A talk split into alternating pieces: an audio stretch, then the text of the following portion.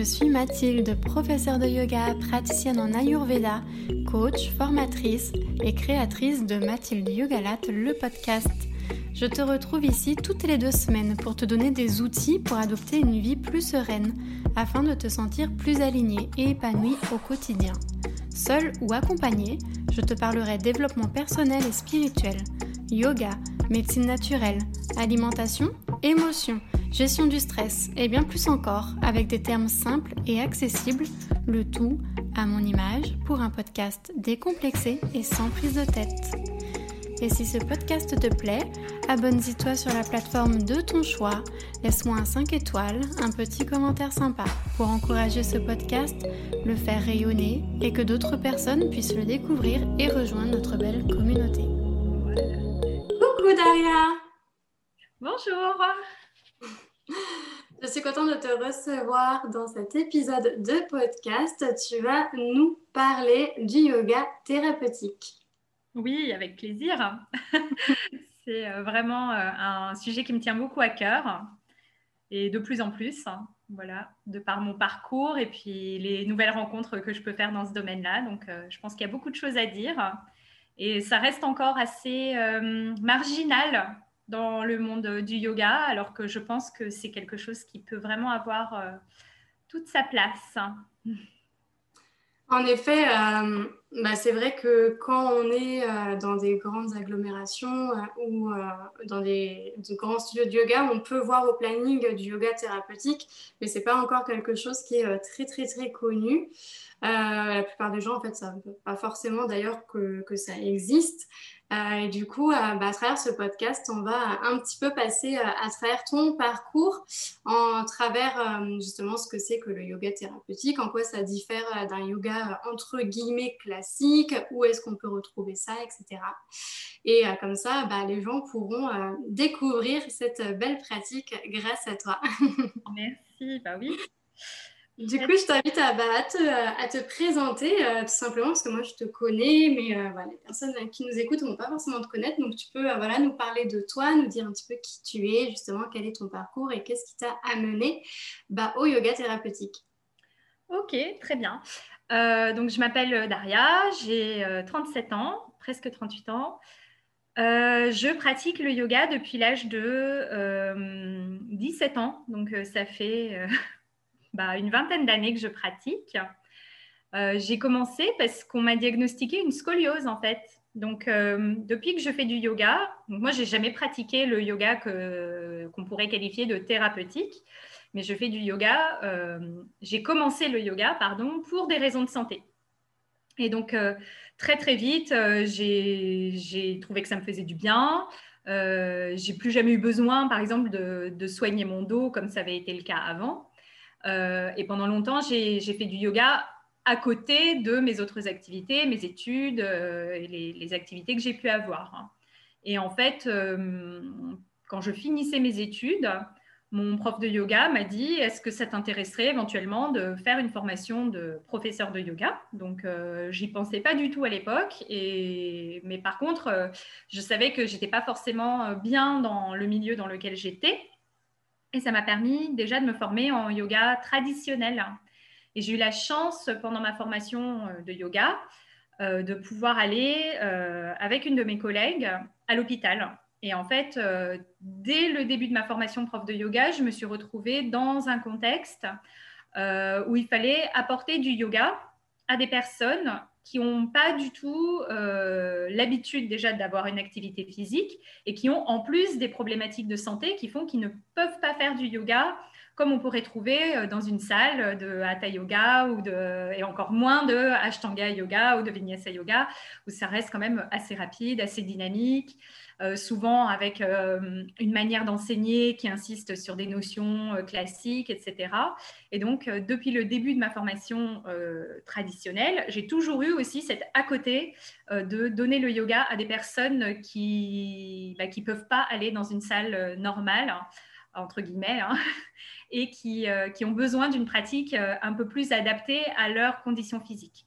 Maintenant, évidemment, pour moi, tout le yoga a des aspects thérapeutiques. Et on n'a pas forcément besoin de faire du yoga thérapeutique pour avoir des bienfaits, bah, soit pour sa santé, soit pour le mental, améliorer son souffle, sa conscience, etc. Donc, il y a le yoga thérapeutique qui, pour moi, est vraiment une branche spécifique qui permet d'apporter le yoga à des personnes qui ont des besoins spécifiques et les aspects thérapeutiques du yoga qu'on retrouve dans n'importe quel cours de yoga. D'accord. Bah, merci déjà pour, euh, pour cette euh, grande éclaircie.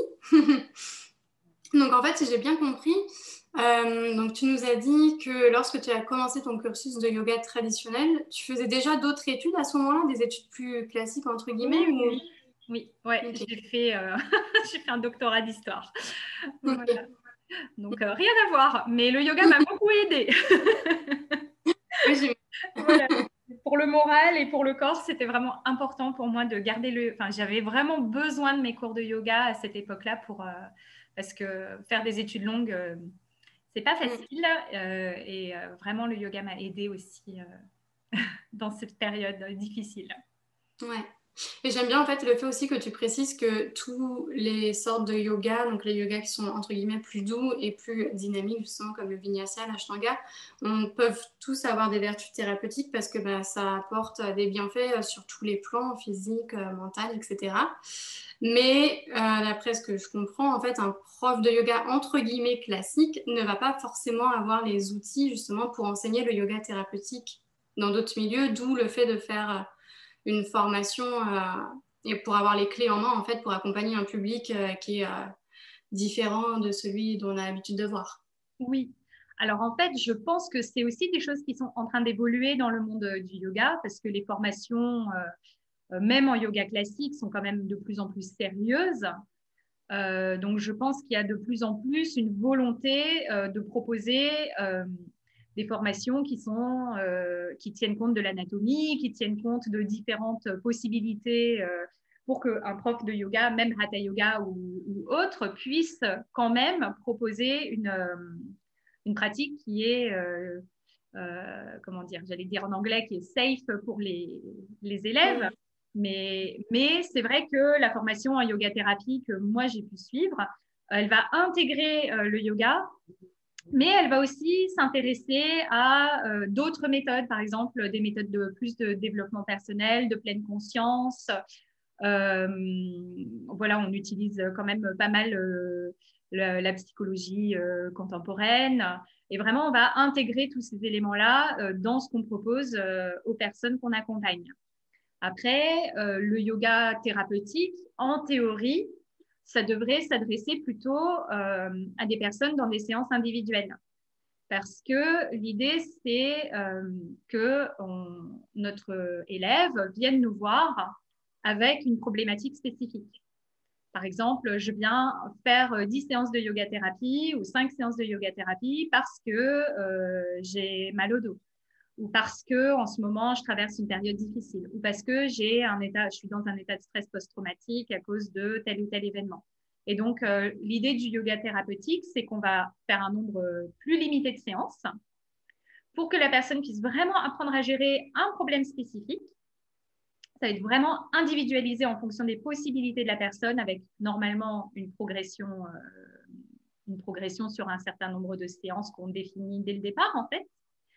Et l'idée, c'est qu'à la fin de ces séances-là, cette personne-là, elle pourrait éventuellement aller ensuite soit pratiquer toute seule, soit pratiquer dans un cours collectif. Mais euh, l'idée, c'est qu'elle n'ait plus forcément besoin euh, de, son, de son thérapeute. C'est mhm. euh, redonner son autonomie face à un problème défini. Voilà. Ok. Bah, merci pour ces précisions. Du coup, donc c'est vrai qu'il y a quand même des différences entre un, un, diplôme de yoga, entre guillemets, on va dire classique, euh, ça se passe comment d'ailleurs euh, les études en yoga thérapie pour euh, les personnes qui ne connaissent pas, qui se rendent peut-être pas compte? C'est des choses qui, qui, se font sur combien d'heures? Est-ce que c'est rapide? Est-ce que ça prend plusieurs années? Alors, je pense, en fait, la yoga thérapie, c'est un peu comme le yoga. Il n'y a pas vraiment, c'est pas codifié et il n'y a pas vraiment de reconnaissance à l'heure actuelle d'un diplôme spécifique de yoga thérapie. Maintenant, la formation que moi j'ai suivie à l'Institut de Yoga Thérapie euh, à Paris, c'était une formation qui était en deux ans avec des stages en présentiel. donc de une semaine à chaque fois. Donc il y en avait trois. plus beaucoup, beaucoup de travail en individuel. Maintenant, toute la formation a basculé avec la, la situation actuelle sur du 100% en ligne ou 95% en ligne. Mais, mais voilà, c'est en fait, on aborde les choses sur le long terme parce que c'est quand même il y a une masse d'informations euh, sur les différentes adaptations nécessaires du yoga euh, en fonction de toute une variété de problèmes de santé. Donc, ça demande quand même du temps et c'est quand même assez sérieux comme problématique. On ne peut pas non plus se permettre d'aborder certains sujets euh, à la va-vite. Donc, euh, la formation, elle se décompose vraiment en une année euh, qui s'appelle l'année médecine. On va aborder les troubles euh, ostéo-articulaires, les troubles digestifs, les troubles neurologiques, la cancérologie, les problèmes gynécologiques, même obstétriques, etc., etc. Et la deuxième année, elle est plus focalisée sur les problèmes psychopathologiques. Donc là, on est sur les insomnies, le stress, l'anxiété, les dépressions, les addictions, et, etc., etc., euh, les troubles de la personnalité. Voilà. Donc, euh, et je trouve que deux ans, c'est vraiment, euh, même en deux ans, on n'a pas, enfin, on a l'impression qu'on pourrait doubler le temps et il y aurait encore des choses à apprendre.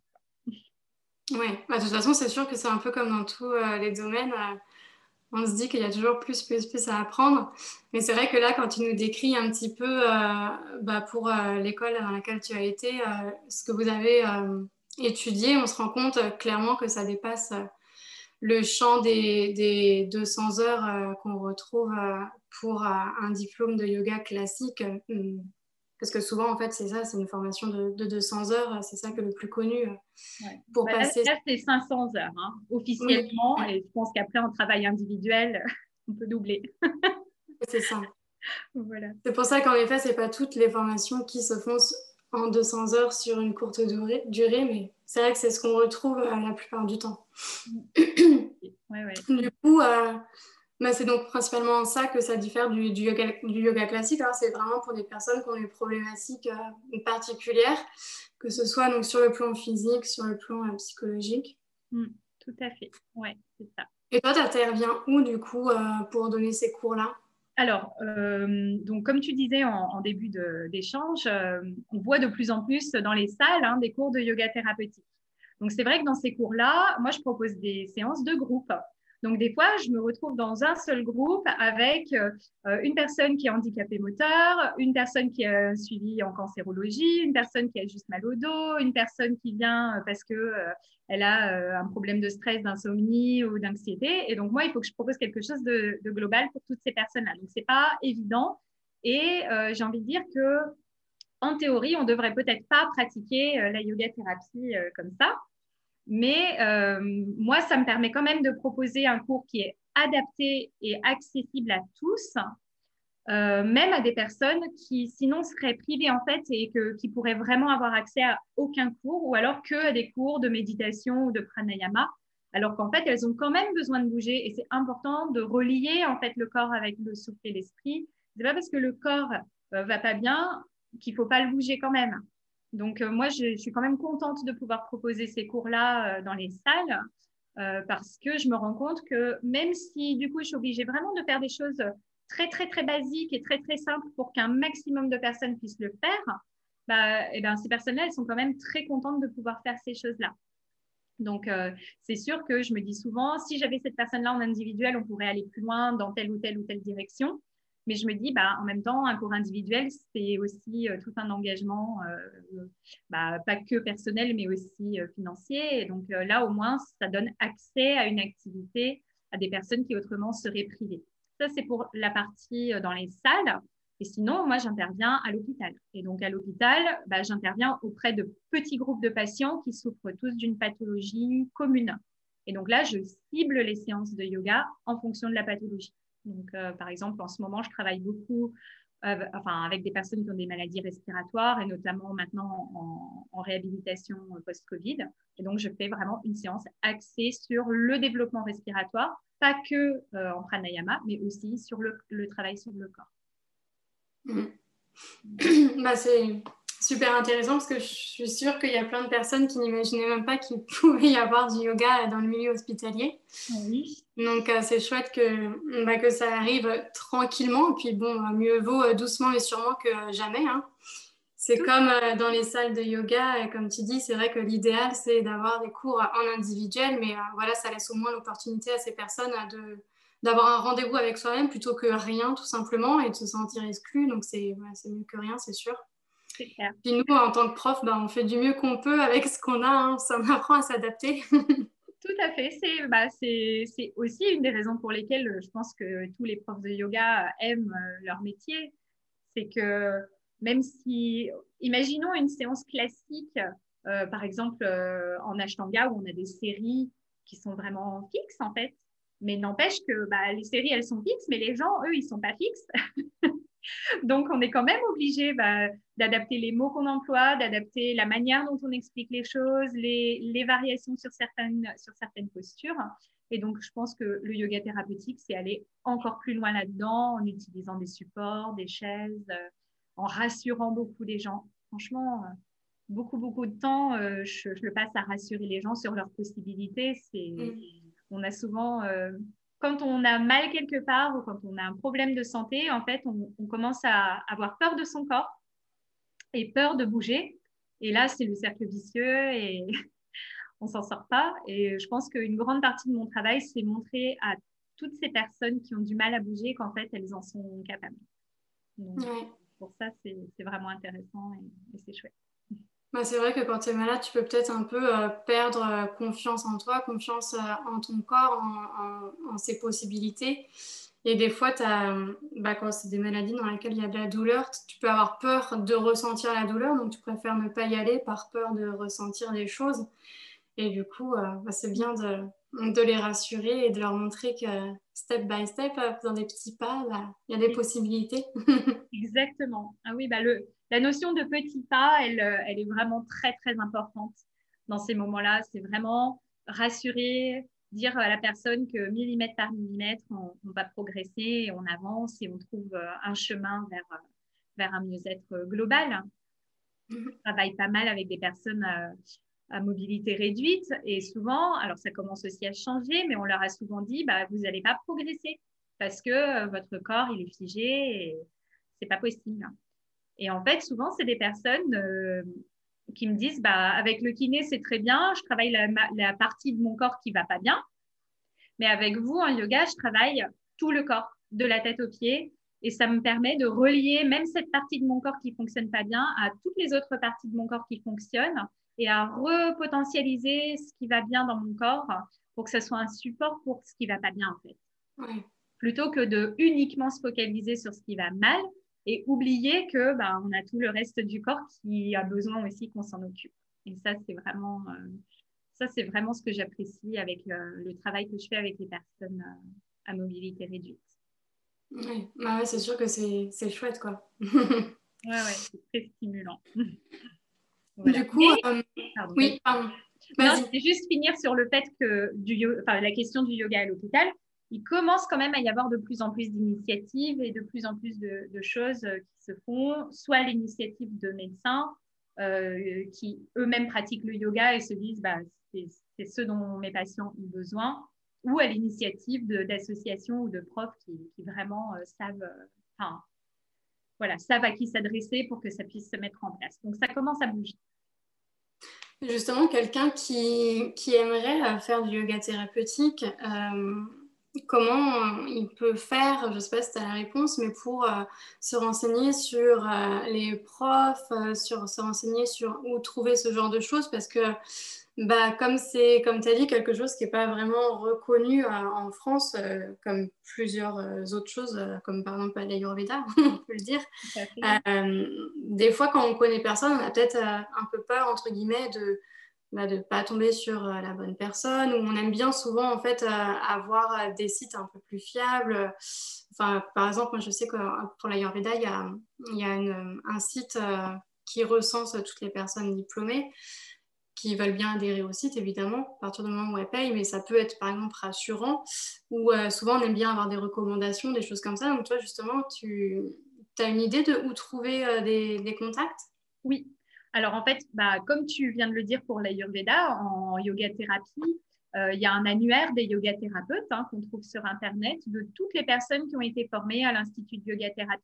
Donc, euh, par euh, région, par zone géographique, là, on peut tomber sur, on peut vraiment trouver des, gens.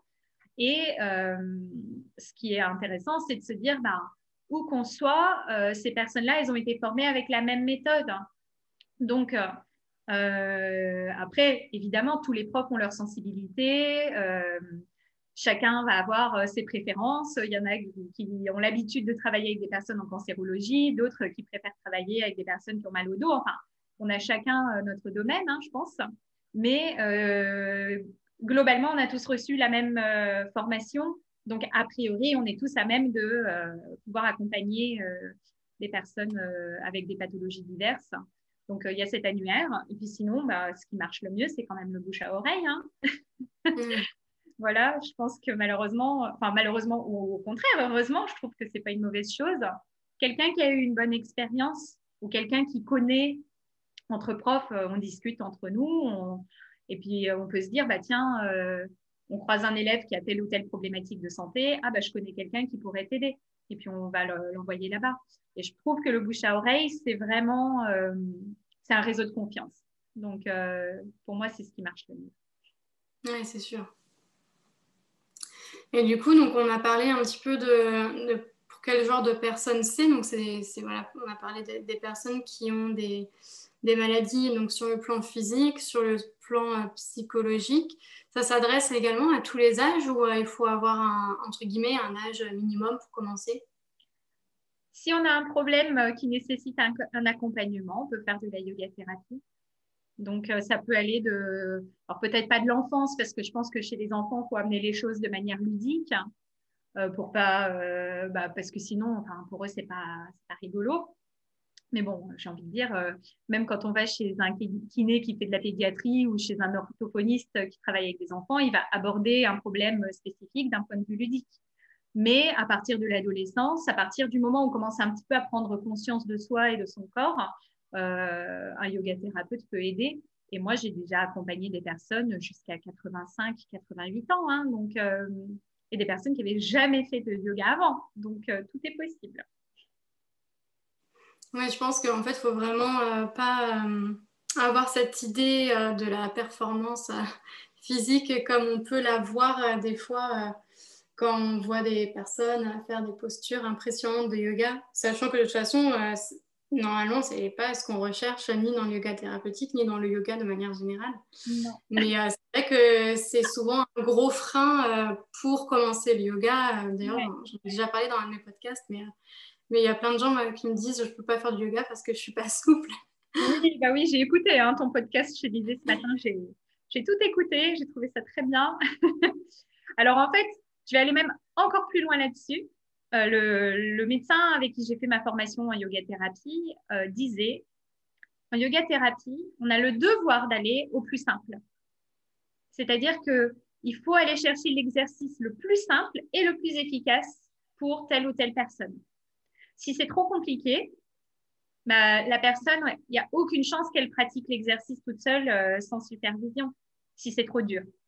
Donc, il mm. vaut mieux insister sur des choses vraiment accessibles à tous et par contre, inciter la personne à répéter et à pratiquer à la maison. Et ça, c'est vraiment une des clés de la yoga thérapie, c'est de responsabiliser euh, la personne qu'on accompagne et de lui faire comprendre que la séance, c'est très bien, mais c'est pas du tout suffisant. C'est, si on est dans une démarche thérapeutique, il faut s'imaginer que la pratique de yoga qu'on va installer, c'est un soin. Donc, c'est, euh, même si c'est que cinq minutes par jour, il faut que ce soit tous les jours. Même si c'est, on s'est fixé 10 minutes par jour, et ben on fait 10 minutes tous les jours. Et il faut pas, euh, voilà, on peut pas après dire, bah, j'ai fait mes 10 séances de yoga thérapie, ça n'a pas marché si on s'est pas impliqué dedans. Ouais, c'est sûr. Donc moi, souvent, je, je fais vraiment un protocole euh, avec des dessins, des explications, tout un compte rendu à la fin de la séance. Et cette personne, a priori, elle s'engage à pratiquer. Après, des fois, il y a des personnes qui peuvent pas pratiquer pour différentes raisons. Mais euh, pour moi, la yoga thérapie, c'est quand même efficace si la personne, elle s'engage à pratiquer entre deux séances. Oui. Bah, c'est un peu moi aussi ce que j'observe en Ayurveda. Euh, des fois, les gens qui viennent me voir pour des consultations, euh, au début, quand je, commençais, je voulais tellement bien faire et que la personne soit entre guillemets satisfaite que je lui donnais un milliard de conseils, un milliard de routines. Puis je me suis rendu compte que ça marchait pas parce que la personne ne le faisait pas parce que c'était too much. Donc maintenant, je préfère réinsister sur des choses de base que, qui, ont du bon sens et que la personne euh, bah, réapprenne des routines qui ont du bon sens avant de mettre des choses un peu plus, entre guillemets, on va dire, complexes ou poussées. Parce que sinon, euh, bah, on ne fait pas des, changements comme ça euh, du jour au lendemain. On ne va pas changer toutes ses habitudes, ça ne marche pas comme ça. C'est sûr. Non, non, ça c'est clair. Il faut aller à l'essentiel. L'essentiel, c'est largement suffisant. Il n'y a vraiment euh, pas besoin de se disperser.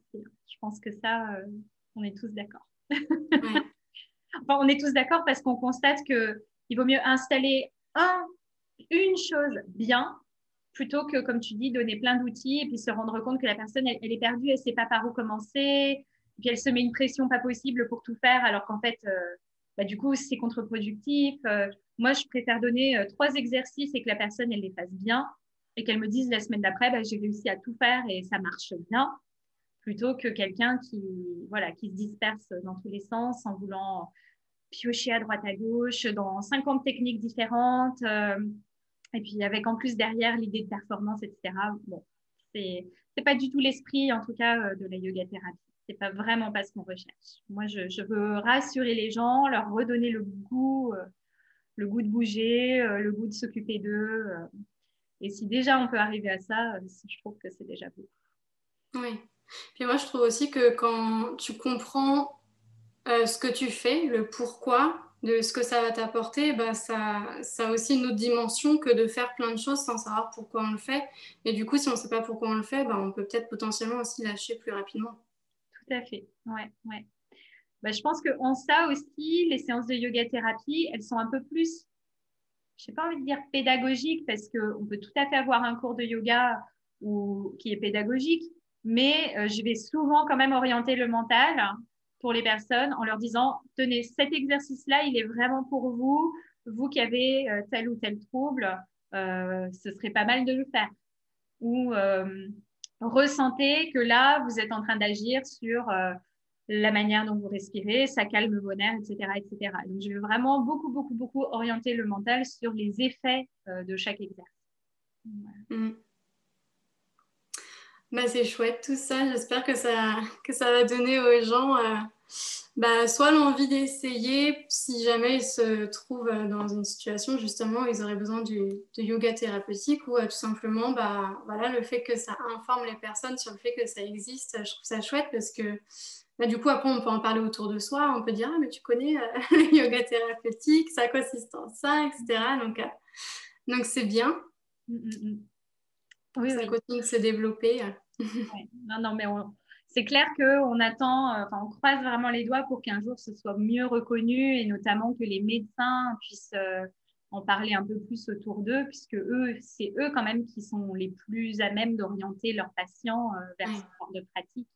Mais le problème, c'est qu'ils ne connaissent pas. Donc, voilà. Mais ça commence à changer, ça bouge. Moi, j'ai eu plein de collègues de, de ma formation de yoga thérapie qui étaient médecins. Donc, qui était soit spécialiste, soit généraliste, soit dans le milieu paramédical. Donc, euh, il y a quand même euh, voilà, de plus en plus de choses.